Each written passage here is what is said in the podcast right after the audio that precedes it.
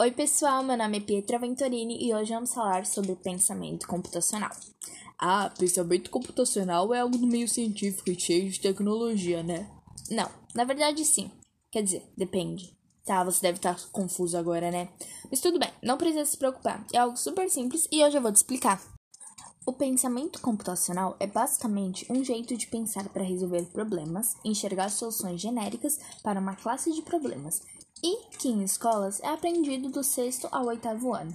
Isso é introduzido na escola na cidade para a criança ter contato com atividades que estimulem a percepção de padrões e determinadas ações. Olha só, vou dar um exemplo aqui. Um pensamento computacional ocorre na resolução de um crime. O pensamento computacional entra aqui da maneira mais exata possível, porque sabemos que resolver um crime não é a coisa mais fácil a ser feita. Mas se aplicarmos o pensamento computacional, decompondo, reparando nos padrões, ver o que está acontecendo ali, podemos resolver algo que naquele momento é difícil, mas que depois acaba se tornando um pouco mais fácil, quando moldamos a forma de resolver o problema. Com isso, você orienta o problema em uma direção cria padrões e até cria uma ordem de execução. Para que você saiba, existe uma composição de quatro coisas que ajudam você a resolver o seu problema com o pensamento computacional. Número 1. Um, decomposição.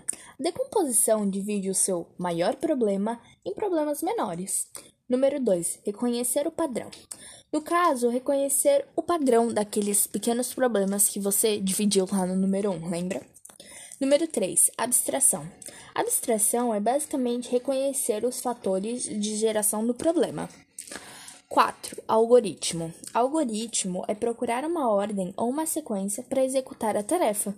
Fácil, né? Então, caso você não seja nenhum detetive tentando desvendar um assassinato e se perguntando qual a relevância disso na sua vida, a resposta é simples.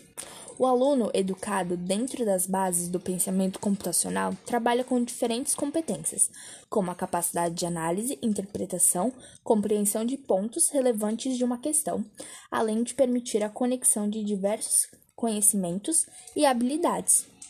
Diante disso, o pensamento computacional permite exercitar constantemente a capacidade de aprendizado e aplicação de diferentes conhecimentos.